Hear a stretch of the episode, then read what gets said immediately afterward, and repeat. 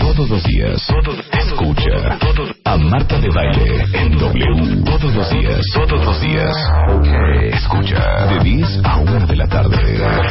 Por W Radio. Los mejores especialistas.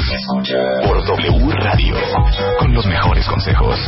La mejor música. A Marta de Baile en W. Escucha. Solo por W Radio. Son las 11:11 11 de la mañana en W Radio.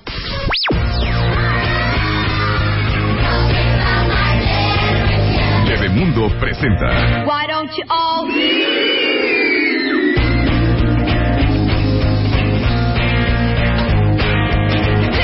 try to put us down just because we get around. Está con nosotros Mariana Colmenares, pediatra y consultora en lactancia. Y hoy vamos a hablar de algo que se llama Baby Led Weaning o alimentación complementaria a demanda. A ver, explica, darling. Pues hola, quiero hacer un paréntesis. Hoy es el Día Internacional de los Consultores en Lactancia Materna. Ah, sí. Sí. Felicidades. Quiero felicitar a mis compañeras consultoras en México también. Somos muy poquitas, pero pues estamos chambeando muy duro. Pero explica para todos los cuentavientes qué es una consultora en lactancia. Pues una consultora certificada en lactancia es un profesional de la salud que se dedica a eh, la lactancia materna como, como una, digamos, como profesión, ¿no? O sea, ayudar a que las mujeres cumplan sus propias metas de lactancia, tener lactancias exitosas, no dolorosas, eh, exclusivas, etcétera, etcétera. O sea, ¿no? dos de la Entonces, mañana te puedo hablar, Mariana. Claro, por Me supuesto. duele horrible la chichi y el bebé no se despierta. Claro, claro, ¿No? por supuesto. Y como pediatra esas llamadas las tenemos frecuentemente, entonces no hay ningún problema. Oh, ahí les va otra. Mariana, siento que no se está ayudando con mi leche y mi suegra me dijo que es que mi leche no sirve. ¿Qué es eso? ¡Qué No, horror! comentario negativo, hay que decirles, comentarios negativos no se aceptan. Así de, Mariana, es que me acabo de meter un chorro de levadura de cerveza y tengo colitis. me dijeron que iba a producir más leche. También para eso. Claro, por supuesto, por supuesto. Mariana, el niño me está mordiendo el pezón y ya, ¡Ya, güey! Hija, todo eso sucede. Claro, Todo experiencias sucede. personales, sí, sí, sí. Oye, yo a las 2 de la mañana estaba metida en la regadera de agua hirviendo por mi consultor en aquel momento, que le dije, la niña no se despierta, Ajá. Y ahorita tú explicas por qué pasa eso. La niña no se despierta y yo ya soy una vaca lechera y entonces tengo durísimas las chichis. Ajá. Me dijo, métete a la regadera con agua caliente y por- pon las chichis ahí abajo. Y la niña no se despertaba porque como la estaba yo complementando con fórmula, me dijo, hija, entre... No se va a despertar. La fórmula es como un pedazo de queso en el estómago del bebé. Luego, la tienes vestida como si estuviera en Alaska. Pues, ¿cómo quieres que se, se despierte si está toda modorrada? ¿No? Sí, por supuesto, por supuesto. No se debe de complementar con fórmula, preferentemente, ¿no? Y pues bueno, en el tema del baby led weaning, que es pues un tema que a mí me encanta porque es ah, pues la alimentación complementaria en los niños y luego yendo eh, a Jenny Light, ¿no? Este tipo de ablactación es una ablactación relativamente reciente, de quizás del 2003 o por ahí que, que empezó a aparecer Ajá, ¿qué es qué? es eh, permitir que el niño participe en la alimentación y que él solito agarre las cosas y las vaya comiendo y entonces eh, la, la comida se vuelve un tema como mucho más en la parte de psicomotriz, ¿no? Como en el desarrollo psicomotriz. Muchas veces pasa que los niños dicen, es que ya no quiere comer nada, ¿no? Pues no quiere comer nada porque se lo estás dando en la boca. ¿Qué tal si se lo pones tú a que él solito lo agarre? Y generalmente así comen mejor los niños y comen más. O sea, ¿pero qué quiere decir el baby led winning? ¿Que, que no, no comen papillas? No comen papillas. ¿Qué? No, no pasan por las papillas así. ¿Cómo? Sí, sí, sí, y es darles desde el primer... O sea, hay, hay como varias cosas para iniciar la Sí, lactación. es lo que te iba a decir. A ver, ablatación es que seis meses, ¿no? Ah, digamos, la lactación a veces se confunde con el destete, que es importante diferenciarlo. La lactación es el inicio de nuevos alimentos acompañado sólidos, ajá. de la lactancia materna, Ajá. idealmente, ¿no? O de fórmula en, en su caso, ¿no? Sí. Pero a los seis meses es lo que la Organización Mundial de la Salud recomienda. Nunca antes de los cuatro. sólidos, Exacto, nunca antes de los cuatro, idealmente hasta los seis. Y esto quiere decir que ni tés, ni agüitas, ni probaditas, ni papillitas, ni nada. Sí. Nada nada de nada, ¿no? Hasta esta edad. Por varias razones físicas, ¿no? El bebé ya está preparado, ya le interesan los alimentos, además de todo está ya, ya se sienta casi solito, ¿no? Se sienta, sostiene bien el cuello, ya no tiene ese reflejo en el cual sacan y babean un montón, ¿no? Previo como entre los tres y los seis meses. Y a esta edad ya dejan de babear, ya no tienen el reflejo tan intenso, eh, toman cosas con las manos, las cambian de una mano a otra, se lo Sí, llevan por a la es a boca. los seis. Exacto, eso es como, como características físicas en la cual el niño ya está preparado para comer. ¿no? Sólidos, Sólidos, ok, exacto, sólidos. Entonces, lo, lo que sea, digamos, la Organización Mundial de la Salud, UNICEF, etcétera, recomiendan que se inicie con sólidos en, eh, o sea, que el niño participe, hay que respetar la saciedad del niño. Y en base a esta dinámica de la alimentación que finalmente en todo el mundo es un problema espantoso y las mamás, eh, los niños pelean por la comida porque quieren, las mamás quieren a fuerza que se coma lo que ellas quieren, ¿no? Y la realidad Sí. es que los niños jamás van a cumplir las expectativas de los papás, jamás van a comer lo que ellos desean que coman. Entonces, eh, lo importante es siempre respetar la saciedad del niño. Entonces, tú das la oferta de lo que vas a, de lo que vas a ofrecerle, ¿no? Que sean alimentos buenos en, en calidad, ¿no? Que, que tengan nutrientes, que tengan hierro, que tengan, y cada vez vas metiendo más alimentos. Pero en esta técnica de alimentación, lo que se Baby hace- led baby weaning. led weaning, que es alimentación a demanda, es que desde el primer momento, desde los seis meses, tú en vez de hacerles papillas, les cortas trozos, por ejemplo, de verdura, les cortas trozos de alimentos, los cuales dejas en su mesita. Importantísimo, sentado a la mesa con los papás, y eso es para todos, ¿no? Los niños tienen que estar sentados a la mesa en la comida familiar, porque la, la alimentación tiene también un aspecto social súper importante, ¿no? Los niños luego comen a deshoras o comen a la una como si estuvieran hospitalizados, ¿no? Entonces, el niño a la una come el niño, ¿no? Entonces, todo el mundo alrededor de, de la comida del Sí, niño. aparte el niño come El- en el coche, en el baño, sí, sí, en sí. el cambiador de Sara, o sea, no, Exacto, o en, las, en los brazos de la abuelita, Sí, sí. O, o corriendo, ese es un pésimo hábito. El niño corriendo, jugando por ahí y regresa por un bocado y vuelve a salir corriendo, ¿no? Y estamos persiguiéndolo porque así come bien. ¿no? Por eso, pero a ver, hasta ahorita eh, lo que lo que sabíamos todas las mamás, por lo menos eso nos tocó a muchas que estamos escuchándote, es que a los seis meses, eh, no necesariamente quitando el pecho materno, empezábamos a introducir sólidos, que eran papillas, hija. Claro, o sea, papilla de zanahoria y de verduritas, y luego la de pollito, y luego la de durazno, y luego la de pera, y luego la de papa. Sí, sí, sí, por supuesto. Y la, Pero la- eran papillas. El cambio que en uno esta da forma- con la cuchara. Claro, claro. ¿no? Aquí el cambio que se hace, o que, digo, es una práctica, hay muchísimas prácticas de lactación, ¿no? También depende mucho de la familia, mucho de, de, o sea, una familia que es muy estresada y preocupona y demás, este tipo de lactación no les funciona muy bien, ¿no? Pero eh, es darles a los niños en relación con su desarrollo psicomotriz, que es que agarren cosas gordas porque tienen pinza gruesa y darles trozos de alimento, por ejemplo, una zanahoria baby muy bien cocida, que se machaque perfectamente bien entre los dedos, que no necesitan tener dientes para masticar los niños, y ese es un error creer, ¿no? Entonces, entre las encías agarran la zanahoria y la comen perfectamente bien, o agarran medio plátano y se lo comen, o una guayaba. O sea, alimentos que no se rompan en trozos que puedan ahogarlos. Ahora, en cuestiones de seguridad, todos los niños con papillas o con trozos o lo que sea, hay que vigilarlos mientras comen, siempre, Claro. ¿no? Y por eso hay que evitar alimentos como las semillas, ¿no? Como los cacahuates, nueces, palomitas, uvas, eh, pasitas, todo eso, porque sí se pueden ahogar, por supuesto. Pero lo que tiene esta forma de ablactación es que el niño, mo- psicomotrizmente hablando, solamente puede agarrar trozos grandes. Entonces le pones un árbol de brócoli, le pones un trozo de papa, Pero a ver, pero según yo la teoría de, de, de, de por qué les damos a los niños papillas es porque todavía no saben masticar. Ese es un error. Ese es un error completamente. Los niños son capaces de masticar con las encías, aunque no tengan dientes. Hay niños que no tienen dientes hasta el año. Y muchas veces por, por ideas eh, de que no saben masticar, etcétera, nunca les meten papillas. Y luego al año de edad quieren meterles papillas, el niño ya no hay forma que las coma. Claro. Y quiere, luego, otro punto importante. El baby led weaning puede, lo, digamos, como está la teoría hecha, es que sea a, la- a partir del sexto mes, ¿no? E iniciando así. Pero también la otra es que puedes empezar con las papillas y entre los 8 y los 10 meses es como una ventana crucial para poderles meter alimentos en grumos o en sólidos. Entonces luego, como no tienen dientes a esa edad, que hay niños que pueden no tener dientes, no les meten esto. Y los niños después ya no los quieren, ¿no? Y entonces la, este tipo de ablactación o el ablactarlos adecuadamente a los niños les permite tener una buena relación con la comida a la larga. Entonces, el, el niño, por ejemplo, que es obligado a comer o que les meten las cosas a la boca, se genera una sensación como de, de poder, ¿no? Y entonces, típico problema de los niños es que me cierra la boca y claro, no hay quien la abra. O sea, le puedes meter Claro. una sonda y el niño simplemente no va a abrir la boca para comer, ¿no? Sí. Necesitas que el niño participe y en este tipo de ablactación de baby led weaning lo que hacen el niño es participar con la alimentación.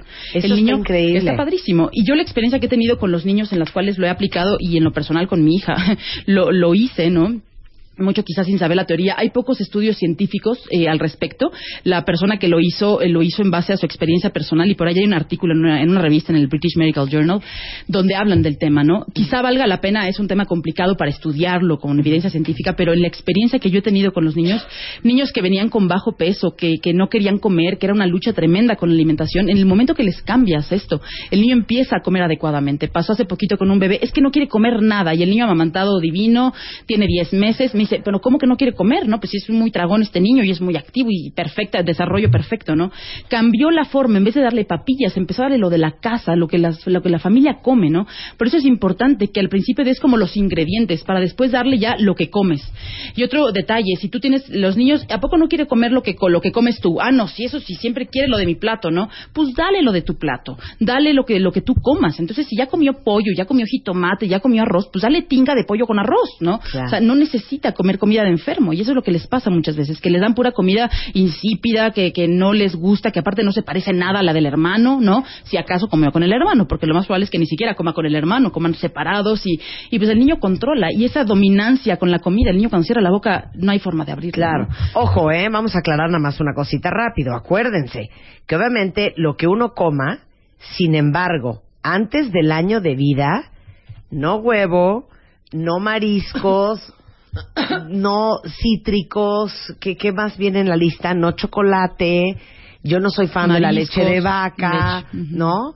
Este. Sí, la lactación, hay, eso también, bueno, cada pediatra tiene sus formas y eso Sí. es a nivel mundial. En Estados Unidos empiezan con cereales, la OMS recomienda en el niño eh, empezar con verduras. Yo en mi práctica empiezo con verduras habitualmente. Ahora con ese tema hay un está muy es muy escabroso porque hay varios artículos recientes del 2012 que hablan que los alimentos alergénicos, sobre todo en los niños amamantados, pueden introducirse tempranamente, ¿no? Y si eres alérgico vas a ser alérgico. Lo tomes a los ocho meses o lo tomes al año y medio. O sea, y en ese punto valdrá la pena meter más investigación. Nos cuesta un poco de trabajo como para cambiar prácticas Pues hablemos tenemos de muy eso, arraigadas. eh, eh, hablemos de eso la próxima vez. Estaría muy padre, sí, No, hablemos de las alergias alimentarias en los Sí, niños. sí, sí, sí. Pero el punto es que en vez de empezar a dar papillas a los seis meses, empiezas a dar ya comida suave Exacto, en trozos. comida suave Pero a ver, ¿cómo qué le dabas a tu hija? Porque yo estoy rompiéndome la cabeza y no salgo de un chayote. Eh, Por ejemplo, el brócoli en arbolitos. Arbolitos de brócoli bien cocidos al vapor es como mejor queda. A mi juicio Sí. también ese es de mamá, no ese es de pediatra. Eso no te enseñan en la carrera. Pero eh, eso, los arbolitos y el niño agarra perfectamente bien un trozo grande de cosas y se las mete a la boca, ¿no? Eh, plátano, por ejemplo, le das un, un plátano dominico o medio plátano. Le puedes dar, por ejemplo, trozos de betabel con papa. Eh, más adelante empiezas a agregar a lo mejor tiritas de pollo o agregas, por ejemplo, carne eh, molida, por ejemplo. Cuando van pasando el tiempo, ah, también adecuado a la psicomotricidad, agarran ya pinza fina, ¿no? Que agarran pues pedacitos de, no sé, chícharos o, o chirios o avena o, o ya agarran cosas más pequeñas como entre los 8 y los 10 meses. Entonces, aprovecharte de esa parte psicomotriz para meterles estas cosas, ¿no? Entonces, das pedacitos mucho más chicos de alimento, ¿no? Entonces, a lo mejor eh, pedacitos de carne en chiquito, a lo mejor les das papa cortadita en cuadritos, una ensalada rusa, por ejemplo, se me ocurre, ¿no? Entonces ya le pones así como una combinación de cosas, vegetales. Manzanita cocida, pera Exacto. cocida. Pera cruda podría ser también. Hay algunos alimentos que los puedes dar crudos sin ningún problema, ¿no? Y lo ideal es siempre como que en el plato de alimentos para que tengas una, un bien balanceado es escoger un carbohidrato, llámale cereal, pasta, trigo, pan, galleta, tortilla, Ajá. más una fruta o verdura, la que quieras, más eh, una proteína, ¿no? Que ya sea animal o vegetal, ¿no? Entonces, si tú tienes un, un plato como cada uno de estos grupos de alimentos, estás asegurando que tiene una buena ingesta, ¿no? Entonces, a lo mejor un plato que se me ocurre es salmón, que les encanta a los niños, más pasta, más un árbol de brócoli, por ejemplo, ¿no? Entonces le pones a lo mejor aceite de oliva y un poco de sal de grano, ¿no? Ok, ¿cómo nos aseguramos de que sea exitoso? Porque la verdad es que los hábitos alimenticios son cosas que se fomentan desde que los bebés están muy chiquitos y que empezamos a descomponer sin darnos cuenta. Les voy a decir desde cuándo y desde cómo. ¿Cuántas de ustedes no les quedaron dos cucharaditas de papilla en el frasco? El niño ya no quería y ustedes siguieron insistiendo que el niño se lo comiera, violando su propio instinto de satisfacción. Sí, por Porque supuesto. dices, ay, ya que se lo acabe, ya que se lo acabe, ¿no? Y se lo cabe por, por ti, por la mamá, más. porque se lo coma y a lo mejor el niño está perfecto. Claro. Es importante eh, siempre respetar la saciedad, sea la forma en que le debes de comer, no importa. Pero Sí. siempre respetar la saciedad. El niño no quiere más, no le insistes con más. No premiar con alimentos. Te vas a ganar un chocolatito si comes bien, te vas a ganar no sé qué si te comes todo. Porque eso ya no nos permite que nuestro centro de saciedad nos diga hasta aquí quiero, porque depende del humor de la mamá.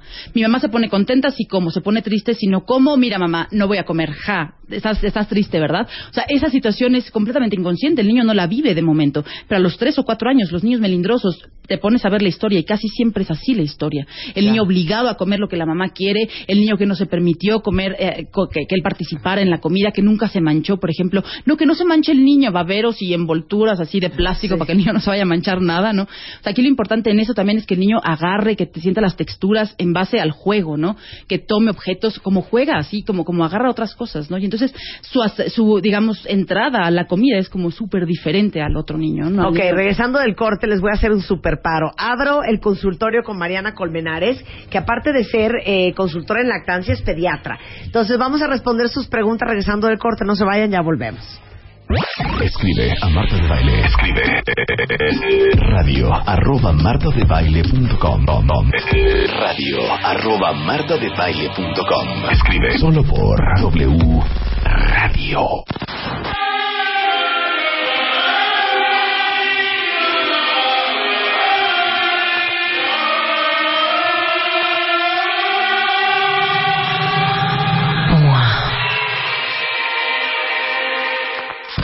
Estamos de vuelta. Vuelta, vuelta, baile. Vuelta. Marta de baile. En W. Escucha.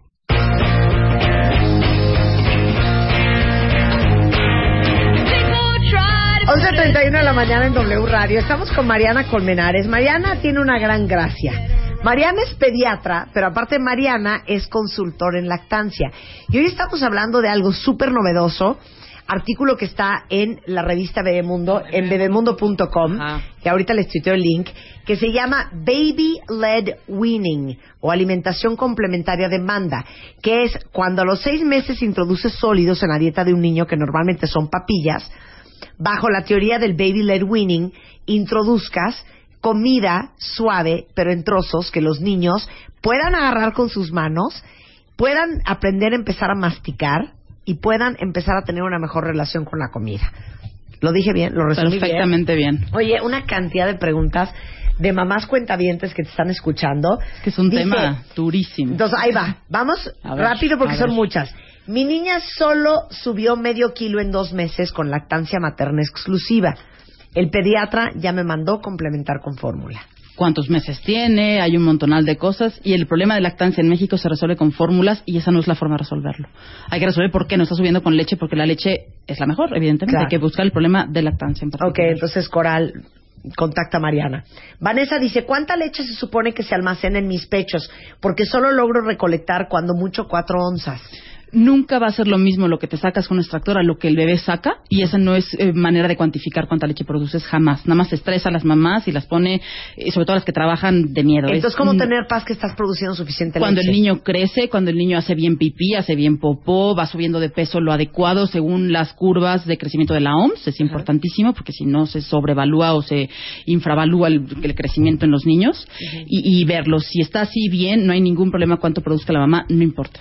Saraí dice, Mariana, mi bebé tiene disquesia. ¿Qué puedo hacer? Me dicen que es por la leche materna. ¿Qué es Pues disquesia? no, esperemos que no. La, leche, la disquesia es lo que le, lo que las mamás creen que es estreñimiento, porque el niño puja y puja y puja y puja y se pone rojo, inquieto, incómodo, hasta que de pronto echa una popó, pero la popó es aguada. O sea, característicamente la disquesia es líquida, la popó como de bebé, o sea, Ajá. normal de bebé. Sí. Pero la disquesia la tienen quizá un 60% de los niños sanos, normales, no tienen ninguna cosa mala, los niños con Sí. disquesia. Y luego les meten supositorios todo el tiempo y la realidad es que la disquesia es normal. Hay que ver porque el único alimento relacionado que consuma la mamá con, con mucha disquesia en los niños son los lácteos. El único, ni frijoles, ni lentejas, ni col, ni brócoli, nada. Los lácteos es el único que habría que eliminarlo en todas sus formas. O sea, Norsuiza, este, todas Sí, sus sí. formas tienen lácteo. Entonces, habría que eliminarlo de la dieta. Galigal dice, Mariana, porfa, ¿cuántas comidas hace un bebé de un año y medio?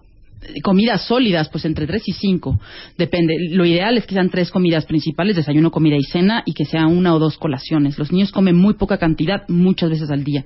Hay que darles colaciones, pero en orden, ¿no? No que cada ratito, ay, quiere un pedazo de galleta, dáselo. Ay, que quiere. No, es ordenado, ¿no? Relativamente ordenado. Y darles colaciones adecuadas, ¿no? George Ezequiel dice, mi hijo tiene un año y siete meses y nos acaban de decir que es intolerante a la lactosa. ¿Cómo podemos complementar su alimentación? Pues la intolerancia a la lactosa es rarísima. La realidad es que es súper rara y a veces se sobrediagnostica. Pero habría que ver. La leche no es esencial para vivir y hay un montón de otras cosas que no tienen ni un gramo de lácteo y no tendrían ningún problema con eso. Claro, entonces no le des lácteos. Punto. sí. Socorro, mi hijo tiene cuatro años, ¿qué tan recomendable es que ya coma camarones? Ya podría. Sí, a partir del tercer año, si hay antecedentes muy fuertes de alergias, ya no hay ningún problema, a menos que las haya, evidentemente, ¿no? Ok, mi, mi hija tiene dos años, comía súper bien, pero ahora solo quiere leche. ¿Es cierto que su alimento principal es leche hasta los tres años? No, eso es un error. Y el niño que a los dos años come pura leche es porque se la dan. Punto. O sea, el niño va a comer lo que le ofrezcas. Y si entre las cosas le dices que, o, o pensando que como no come bien, por lo menos que tome su lechita, error. Anemia, malnutridos, mal. No debe de comer nada más eso. A veces cuando nace un nuevo hermanito, quieren regresar a la leche y estas cosas, pero yo cambiaré la dinámica de comer. Un niño a partir del año, amamantado o no, la leche sigue siendo importante, sí, por supuesto, pero otros alimentos son sumamente Y importantes. entonces Y a los dos años. y no quiere nada más que su leche y si no le das la leche dice que no quiere comer nada. Pues ahí habría que ver la parte eh, dinámica familiar porque no, o sea, pues quien decide es la mamá. Finalmente la mamá o el papá o la familia escoge lo que le das de comer al niño. Si tú le das chocolates, pues el niño aprenderá a comer chocolates. Y claro, si les das de coger esas cosas contra algo sano, pues van a escoger y esas aparte te cosas. voy a decir otra cosa, de repente hay, ya sabes, se mete la mamila entera de leche y luego el niño no quiere comer y la mamá, es que no quiere comer Claro, nada. claro. Pues como si trae medio litro de leche en la panza. Claro, los niños comen poca, muy pocas cantidades, requieren muy pocas calorías y en algún momento comen también muy poco porque crecen muy poco, que es una etapa eh, como en esa edad, entre los dos y los cinco años, crecen mucho menos en ritmo y entonces ya no tienen, no necesitan tanta comida como necesitaban antes y las mamás quieren a fuerza que se haga el plato entero y obviamente se vuelve una dinámica espantosa, que en la parte dinámica es en la cual los niños dejan de comer. Eso es algo bien importante. Entre los 3 y los 5 años crecen menos rápido Crecen menos y comen rápido. menos. Sí. Uno, dos. Los niños como los adultos. A veces uno quiere desayunar chilaquiles y hot cakes y frijoles y dos huevos y, y tocino. Y a veces no quieres más que una manzana. Exacto. Con los niños es igual. Hay que No respetarlos, todos los días supuesto. quieren comer lo mismo ni la misma cantidad. Por supuesto, y también es- eh, pueden escoger, no le vas a hacer un menú, no es un restaurante todos los días, y tenemos esto y esto, no, o sea, tienes opciones, a lo mejor hay, hay sopita de pasta y hay sopita de verdura, y a lo mejor hay esto y hay lo otro, ¿no? O sea, sí puedes darle a escoger porque también a los niños de esta edad les encanta escoger las cosas, y si se lo das a escoger, el niño se siente que está participando, y eso lo hace estar mucho mejor también. Ok, ¿hasta qué edad es recomendado quitar el pecho? Pues eh, no hay una edad particularmente recomendada para quitarlo. La, la OMS dice hasta los dos años o más. La Academia Americana dice mínimo un año. Pero hay familias que deciden personalmente continuar con la lactancia. El niño solito, hay varios estudios sociológicos al respecto, quizás se desetaría hasta los tres, cuatro años y algunos hasta más adelante. La decisión es de la familia. Completamente. No hay n- un médico no te puede decir a los seis meses quítaselo o a los dos años. La decisión es familiar, Claro. en base a información, por supuesto, ¿no? Claro.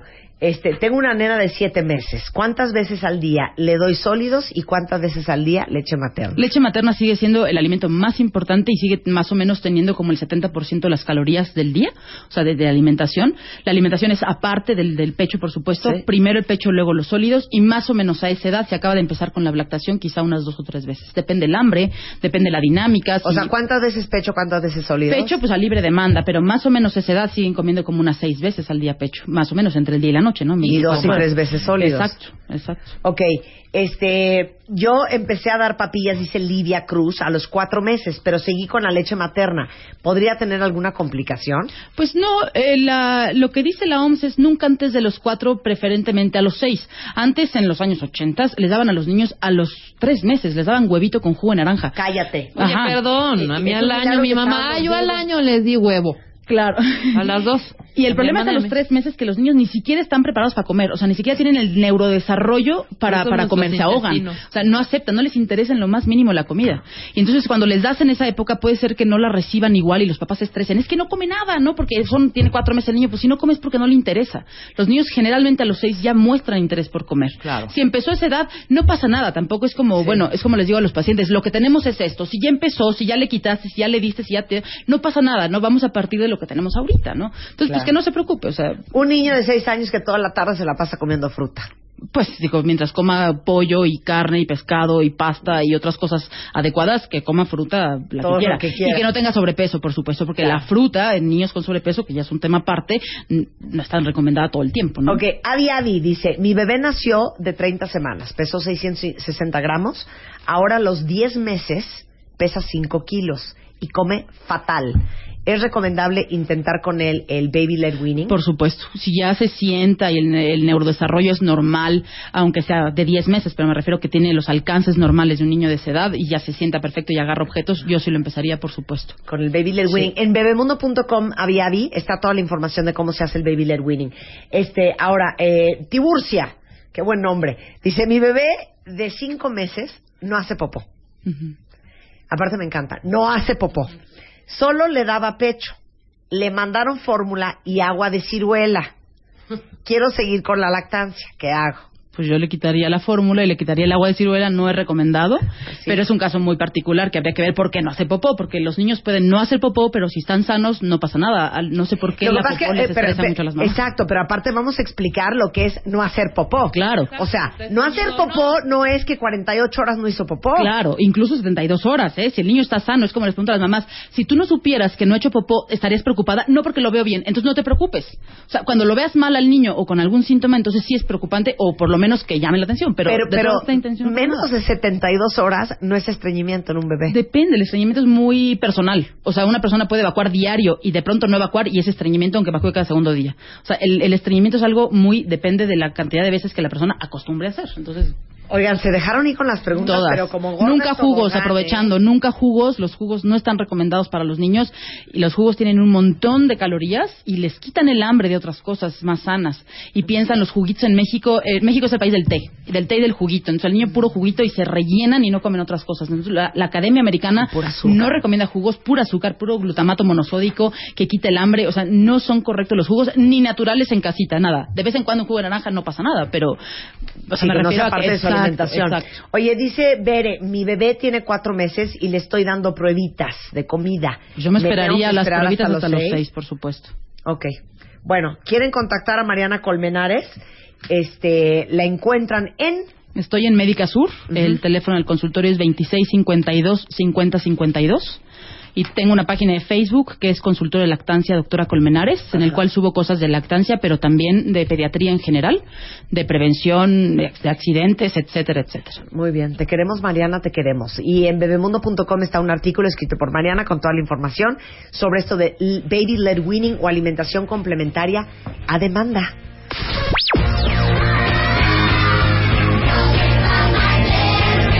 Bebemundo presentó Why don't you all en todo el mundo y en este momento. I accept. J'accepte. Accept. Alguien está pensando casarse, pero no todos tienen oportunidad de hacerlo. Con Marta de Baile, por quinto año consecutivo, tendrás la oportunidad de tener la boda de tus sueños. Tienes solo mil caracteres para contarnos tu historia. Consulta las bases en martadebaile.com o wradio.com.mx y cásate con Marta de Baile, quinta temporada, solo por W Radio. Permiso de gobernación DG 468-14. En el aeropuerto de Sao Paulo, esperando a tomar el avión de regreso a México, leí 505 de las 1511 historias de amor para el caso de Comarta de Baile que han llegado hasta ahorita a través de wradio.com.mx o martadebaile.com, que es este momento del año en donde en W Radio celebramos el amor y lanzamos el 14 de febrero por quinto año consecutivo Cásate con Marta de Baile. Eso significa que nosotros les vamos a regalar la boda entera. Y cuando digo la boda entera, estoy hablando de el Salón Foresta en la tercera sección en Chapultepec. Pero ve por Para- orden, hombre. Voy por orden. Sí, primero voy por pues, el orden. vestido. Tienes que ir a escoger el vestido. Ok, el vestido cortesía de Blossom Brides, Ajá. el vestido y el velo de la novia, el que ustedes quieran, como ustedes lo quieran. El anillo de compromiso, que es un brillante de un quilate, cortesía de José Dávalos. Y las más argollas. las argollas de matrimonio, esas también se las vamos a regalar nosotros. También les vamos a regalar el ajuar del novio. Sí. También les vamos a regalar este el paquete de video y el documental, que son sesiones de video con los novios, sesiones de video en lugares especiales para los novios, entrevistas con la familia, con los amigos, todo esto cortesía de Recordarte Films, para que tengan eso para toda la vida. Encanto y estilo van a ser el maquillaje no solamente de la novia, sino de la mamá de la novia y de la mamá del novio. Ahí no para.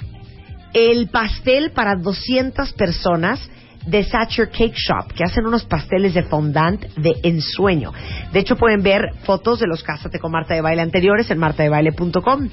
También les vamos a regalar el banquete, cortesía de Foresta, que está en la tercera sección de Chapultepec.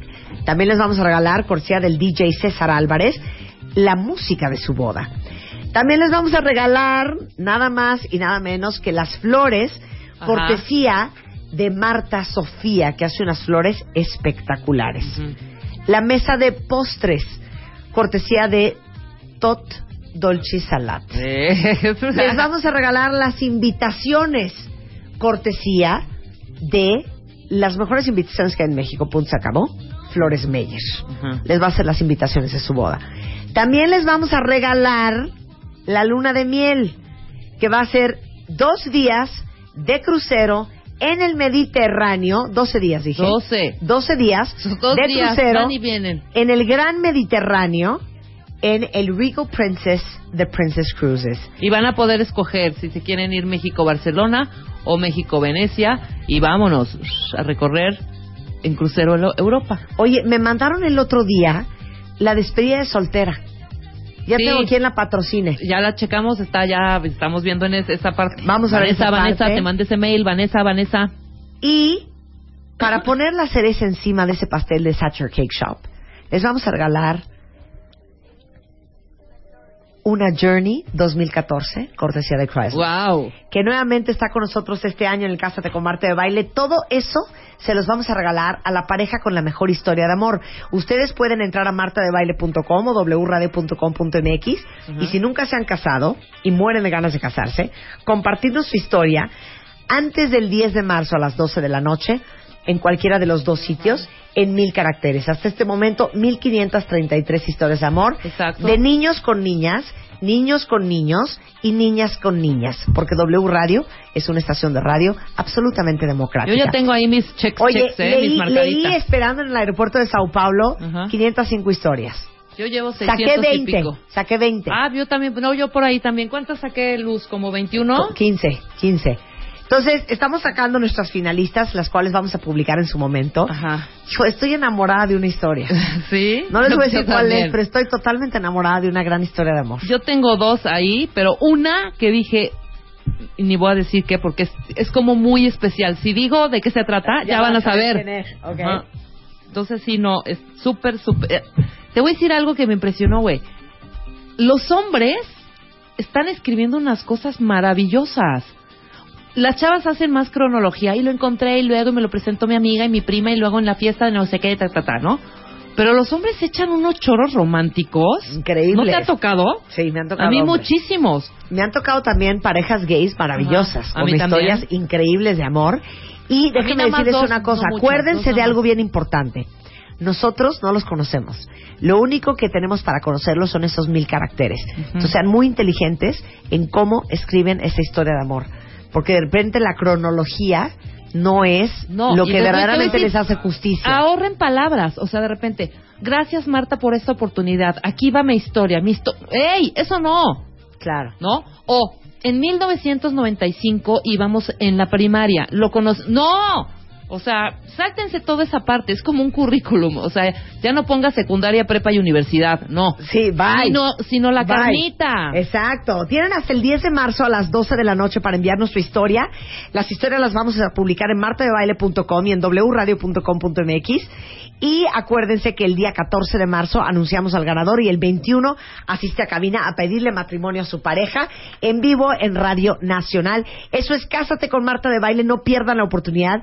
Y muchísimas gracias a los patrocinadores de esta gran iniciativa. La más creativa, la más emocionante, la más sensible, la más llegadora, la más inspirada. Tu historia, escríbela, escríbela ahora. Porque estás a solo mil caracteres de tener la boda de tus sueños. Entra a martadebaile.com o a wradio.com.mx y checa las bases. Bases, bases, bases. Cásate con Marta de Baile. Quinta temporada. Solo por W Radio. Permiso de gobernación DG 468-14.